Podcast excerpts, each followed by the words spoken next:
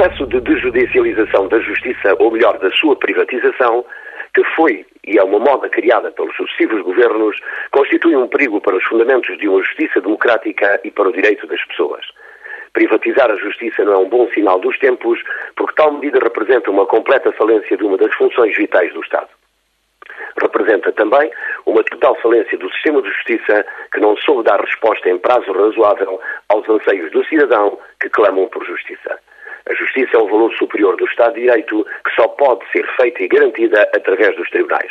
A justiça privada já teve a sua vida na história dos povos e com resultados muito pouco abonatórios.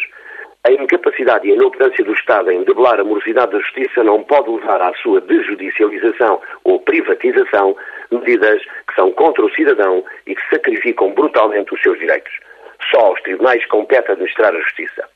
Porém, o que hoje está a acontecer é uma recusa do Estado de fazer justiça nos tribunais, substituindo o tribunal por instâncias não soberanas ou privadas que não são isentas, imparciais e independentes.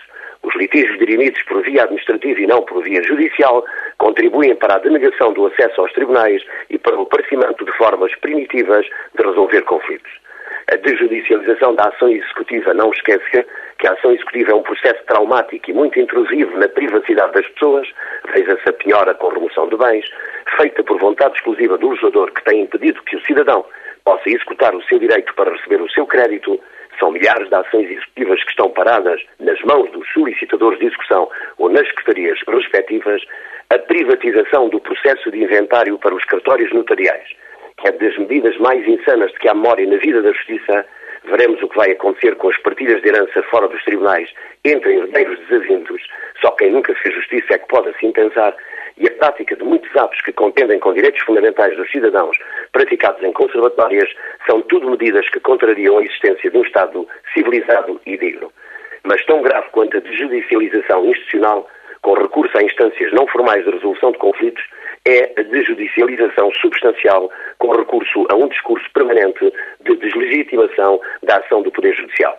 Este é o caminho para o inferno dos direitos individuais e para a justiça. O Estado deve procurar fazer mais e melhor justiça e não apenas preocupar-se em aliviar e descongestionar os tribunais.